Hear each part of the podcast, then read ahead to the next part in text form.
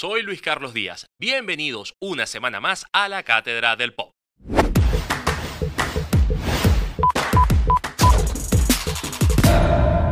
Estamos en la Cátedra del Pop y hoy nos acompaña en estudio Hilda Abrahams, la actriz venezolana Hilda Abrahams, a quien habrán visto en películas y telenovelas. Muchísimas gracias, Hilda. Gracias a ti, mi amor, por, la invitación. Gracias. Hay una trayectoria importante allí que, revisar, pero además ha estado, ha estado asociada a, roles que son duros, roles como de, bueno, de villanos en telenovelas. ¿Eso cómo, cómo se trabaja para, para, un, para una actriz? Mira, es, es fuerte porque hay un, hay un desgaste emocional y físico porque las malas viven insultando. Mm, prácticamente tú te tienes que agarrar como que una rabieta diaria, constante, ¿no? Y emocionalmente es desgastante. A mí me encantan los papeles de villana, yo los disfruto muchísimo, me salen muy bien, creo que dreno un poco quizás todo, eso que uno, porque uno cuando actúa también drena muchas cosas, ¿no? Y estos mm, personajes me permiten también jugar muchísimo y, me entretengo. A mí me encantan las villanas, pero de verdad sí hay un desgaste físico y emocional, porque tú, imagínate tú, tú vas todos los días a, pelear, a, a, molestarte, a enojarte. Y, te tienes que meter en el personaje. O sea que de verdad lo que, lo que estás sintiendo tiene que ser algo que te conectes con ese sentimiento, porque el actor se conecta con el sentimiento. Entonces me tengo que conectar con la rabia y muchas veces me da taquicardia, me falta la respiración, o sea, me agarro rabietas de verdad que son fuertes. Entonces hay un desgaste emocional y físico fuerte. Y esto ¿se trabaja en combinación con el escritor o es como que el escritor te hace una jugarreta y te dice, eso está en el guion? ¿Se discute o no? Bueno, obviamente em, está presentada, digamos, como que la sinopsis del personaje. El personaje así, así y asado. De repente, este, obviamente el actor construye el personaje, pero siempre bajo la directriz del escritor y del director, ¿no? Eso se trabaja en conjunto, pero uno le da vida a su personaje, porque cada quien le pone de, su esencia, de el carácter, cómo se mueve, cómo, cómo mira, todas esas cosas son, este, vienen de, del actor, del que interpreta el personaje. Pero sí, a veces hay directrices. Mira, hazlo un poquito más fuerte, este, grita más o baja un poco más. Mm, todo depende. Hilda, hay una telenovela en la que te destacaste muchísimo por este rol de villana, que es Mi Gorda Bella. Vamos a ver unas, unas imágenes que tenemos en pantalla. A ver qué tal, qué recuerdas de, de esos momentos. La única desgracia aquí es tenerte como madre. Insolente. ¿Todo el mundo se emborracha alguna vez? ¿O es que acaso no tengo derecho? ¡Vamos a arruinarlo todo! No me dirijas la palabra. Somnífero, para hacer lo que te diera. Hilda, ¿cuántas cachetadas fueron en esta telenovela? No sé. No sé, no sé, no sé, yo, ay, uy, no, no, no, ya me dolía el cuerpo, me dolía la espalda, tenía mucho, mucha tensión en los músculos, porque imagínate tú, eso era con impulso y todo, aquellas cachetadas quedaban limpias, eran, y bueno, empezó dando las primeras cachetadas y los, los escritores se enamoraron porque además tuvo mucho ponche. La gente, la gente le encantó ese personaje. La gente amó a Olimpia y sus maldades. Además, esta fue una mala muy particular porque yo siempre he interpretado villanas, pero siempre he tenido que hacer una diferencia entre una y otra, porque obviamente tantas villanas y tú no las puedes hacer igual. Entonces esta tenía como, como un, este movimiento que hacen así los, los perros cuando están amenazando no te acerques. Entonces ella cuando hablaba tenía esto. Y cuando iba a darle la cachetada a alguien, que yo siempre decía, pero si me ves la cara, que ella huye, porque ella hacía así. Hay un preaviso allí. Hay un preaviso, ya te voy a dar. ¿Y esto se ensayaba? Este, claro. ¿cómo, se trabajaba? Sí, no, pero es que esto hay dos cámaras que están tomando el movimiento de primero el, impulso de la cachetada. Y una cámara que está conmigo y cuando yo arranco así a dar la cachetada e inmediatamente la otra cámara que está con el otro actor capta el momento en que él de, motus propio voltea la cara. Así y entonces y está el coordinador de piso que es el que da la palmada para que suene la cachetada. Entonces hay un movimiento de cámaras de parte del director, que Claro. que, que es muy hábil, entonces todo parece que realmente hubiese una violencia extrema. Hay una, hay una no. coreografía aquí. Una coreografía, sí. Pero ahí hay un borde, Hilda, que, que a mí me, me interesa mucho, porque la cachetada además está asociada al cine de humor, al pastelazo, al, sí, a la salida de, vamos, de, de- de- de una cosa que, que explota y da risa. Y aquí tenía que mantenerse como en ese borde en el que sí es una villana, es una telenovela, está haciendo algo malo, pero la gente siente que hay como bueno, una explosión, hay un relajo allí. ¿Cómo, cómo se trabaja? O sea, usted- ustedes del estudio no se reían después de estas, de estas escenas. Ay, bueno, no sé, no recuerdo. No, para ti era más bien como No, negativo. No, no, no. O sea, a- obviamente teníamos que estar muy, muy sincronizados eh, en, en la distancia para que no realmente no, yo no llegara a tocar a- al otro actor. Y también sí, estábamos muy pendientes de las cámaras, de, de- de muchas cosas en realidad, pero después nos reíamos. O quizás, bueno, a lo mejor en los ensayos. De todas, todas, los actores nos divertimos muchísimo cuando estamos trabajando. ¿Y alguna vez se te fue la mano? y No, fue- jamás, no. jamás, jamás, porque siempre mantenemos una distancia. Mm. Obviamente, porque el impulso es tan grande, sobre todo con esta, con este personaje, con esta villana, que el impulso es tan grande que el otro actor siempre estaba resguardando, resguardando su vida. Estaba, tú sabes, con una distancia bastante prudencial. Y hablaste de un punto, empezaste por, el sentimiento, tú entrabas en el personaje, te, te imbuías allí y te dejaba, te dejaba rastro. ¿Eso cómo, lo procesa un, un artista? Eh, bueno, es cuestión de, de entrar y salir, entrar y salir, porque el actor juega con los sentimientos, con las emociones.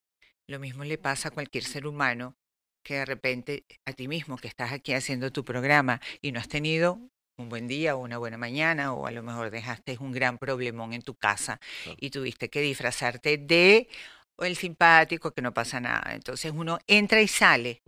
¿Entiendes? Entonces así hace un actor, entra y sale.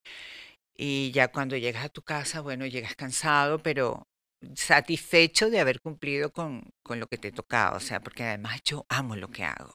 A mí me encantaba interpretar a esta, a esta villana que además ha tenido un éxito increíble. Todavía siguen pasando esta novela en todos los países habidos y por haber. Y, y, y Olimpia creo que ha sido una de mis malas más... mm, no sé, más, más, más, ah, más famosas, más, Claro. más requeridas, más amadas. Porque la gente amaba. O sea, insólito, la gente se, re- se ríe con los memes que se hacen de, de Olimpia. Eso sí causa mucha gracia. En vez de decir que violencia, no, la gente la ama. No, es que tienes, tienes, por ejemplo, a las malas de Soraya Montenegro y tienes a Hilda Brahms haciendo Olimpia. Sí, sí. Y esos son los memes en, en internet. Sí, sí, sí. Nosotros vamos a hacer una pausa para una sección de clásicos en la Cátedra del Pop y ya volvemos con Hilda Brahms.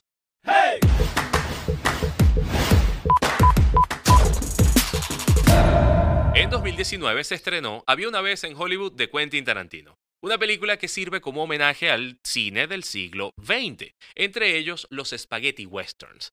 Este es un género capaz desconocido para la gente hoy, los centennials y algunos millennials de a pie, pero en los años 60 y 70, países de Europa como Alemania, España y sobre todo Italia hicieron sus propias películas al mejor estilo del lejano oeste, e incluso contando con la participación de artistas norteamericanos como Clint Eastwood.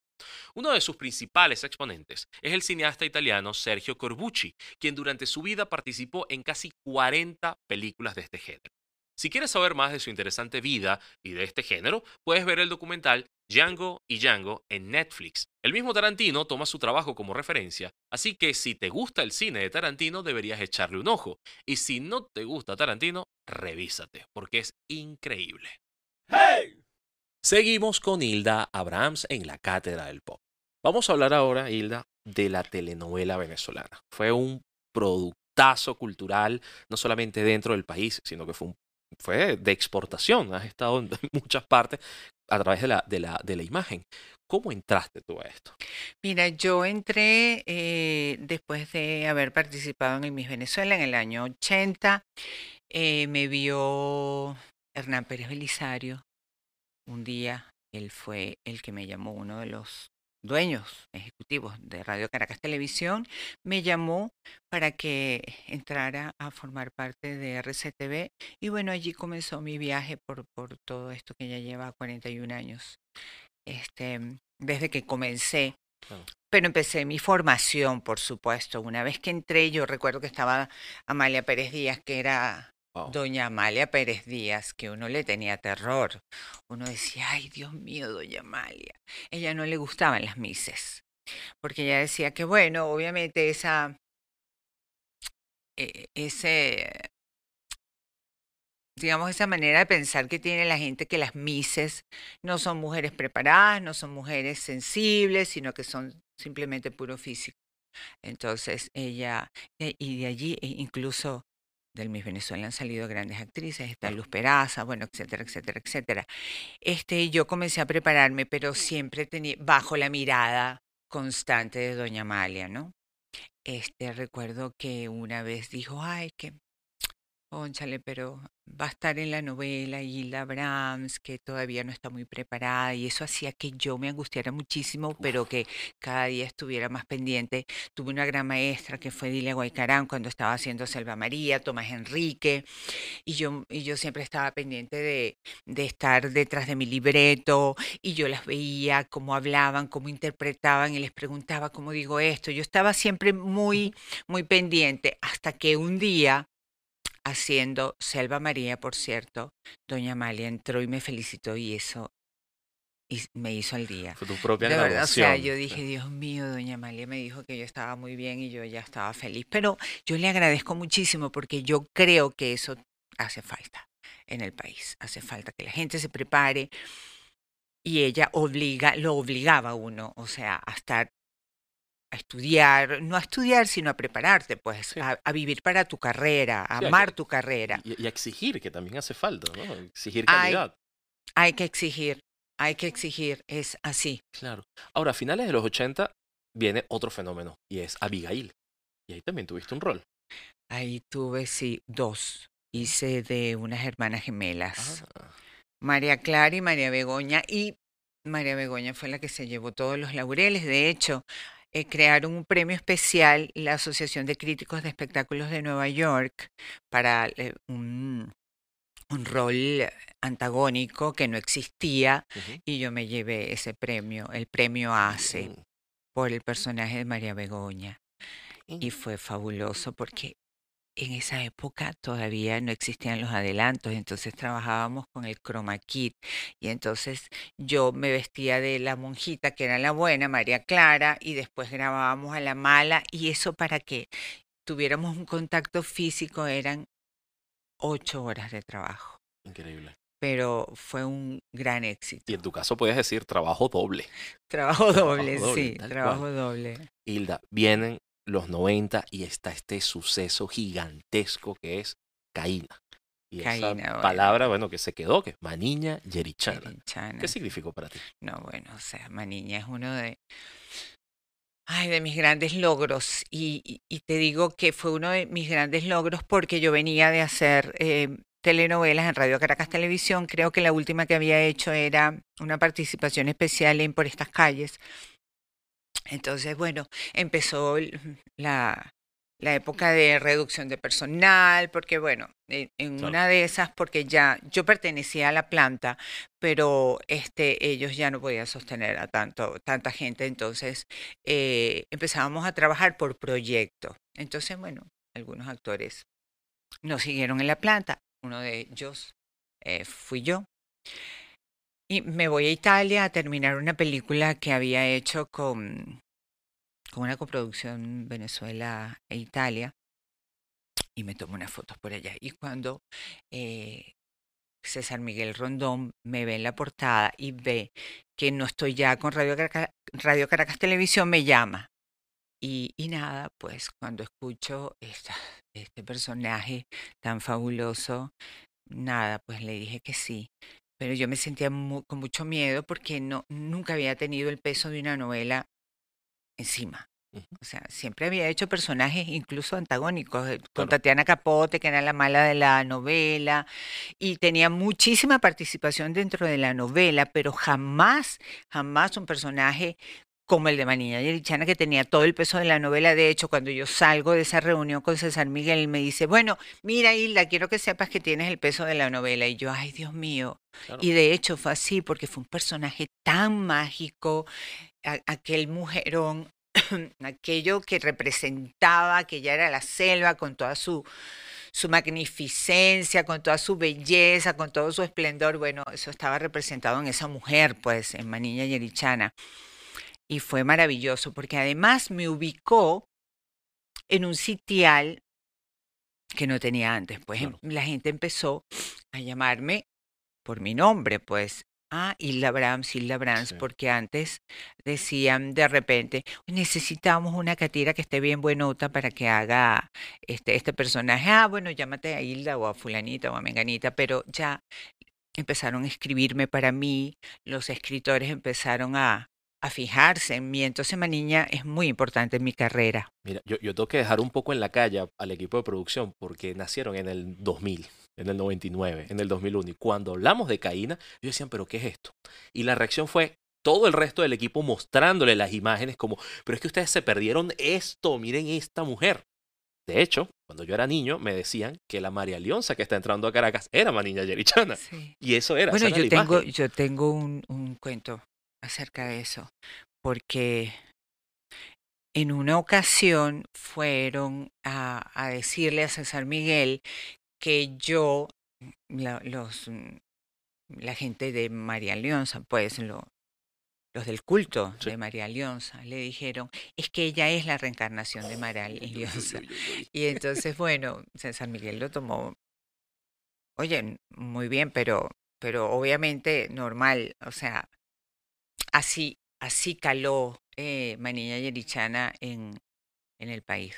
más que todo aquí, más que todo aquí. La gente además lo asocia, es Manilla Yerichana y Tecupay. ¿Cómo fue trabajar con Tacupay, Tacupay. Ah, no, maravilloso. Nosotros somos grandes amigos a raíz de, de haber hecho esa novela.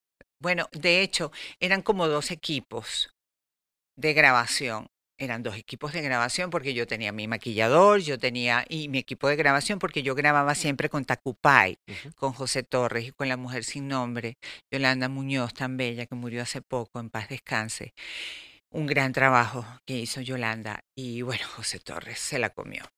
Y entonces éramos los tres para todas partes. Grabábamos porque y el resto del pueblo, con, lo, con, el resto del elenco, grababa por otro lado. Entonces, obviamente, nació una gran amistad. Yo quiero muchísimo a José Torres, todavía, siempre hablamos. Eh, y, y, bueno, es un ser humano maravilloso y un gran actor, un gran talento, sí. Y con eso tenías ya un capital gigante de actuación y llegaste al cine, o sea, hiciste una película de cine venezolano, muchas, pero hubo una donde tuviste un rol de trans. Eso es todo un reto. Todo un reto. Además, un país transfóbico. Bueno, este personaje Delirio del Río, que fue también un gran personaje maravilloso. Yo he tenido la suerte de tener grandes personajes y hacerlos míos, muy míos, y ponerles una energía muy especial y que han sido todos exitosos. Yo me siento protagonista de cada uno de los personajes que yo he hecho. Delirio Delirio fue un personaje tan humano, tan maravilloso.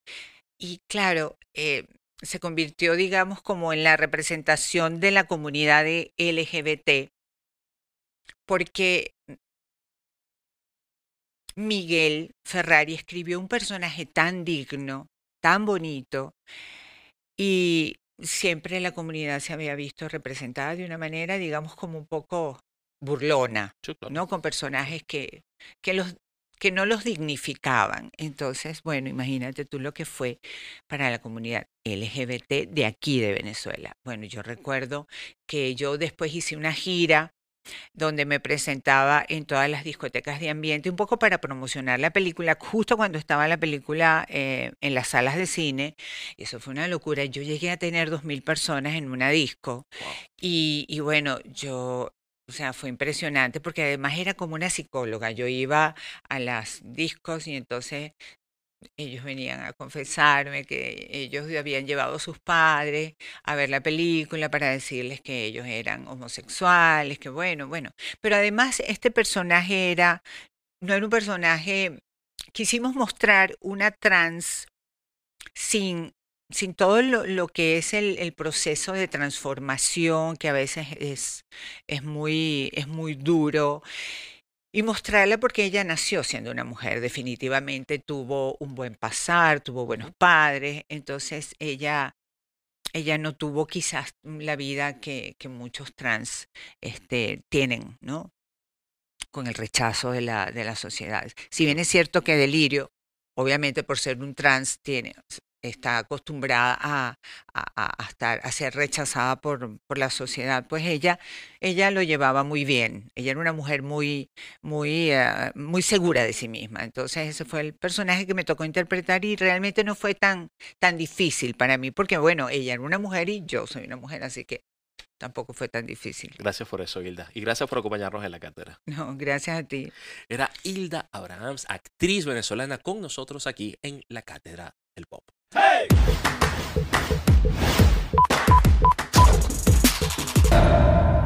Con Glosario Pop llegó la sección que te enseña cómo habla esa gente de Internet. Está pensada para los boomers de la audiencia, pero también para ti, joven que no sabe qué significa un meme, pero le da pena preguntar. Estamos para ayudarte. Primera palabra o frase, POP, que es el acrónimo de Point of View. Se utiliza para mostrar algo desde un punto de vista específico. Por ejemplo, ¡Hey! ¡Ay, hijo! ¡Ajá! ¡Na huevo, una Vladimir!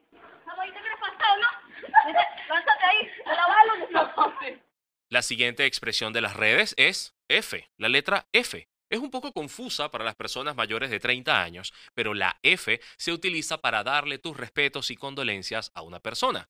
Todo esto viene del videojuego Call of Duty Advanced Warfare, en el que en el modo campaña debes presionar la F para mostrarle tus respetos a los caídos. ¿Y cuándo se usa? Pues cuando algún compañero se convierte en un caído. Por ejemplo, un pana te cuenta que conoció una chama que le gusta, consiguió el número y cuando le iba a escribir vio que tenía una foto del perfil con el novio. F por ti, mi pana. ¿Que no te gusta Chayán? F por ti. ¿Que no entendiste cómo funciona la F? Pues F contigo. ¡Hey!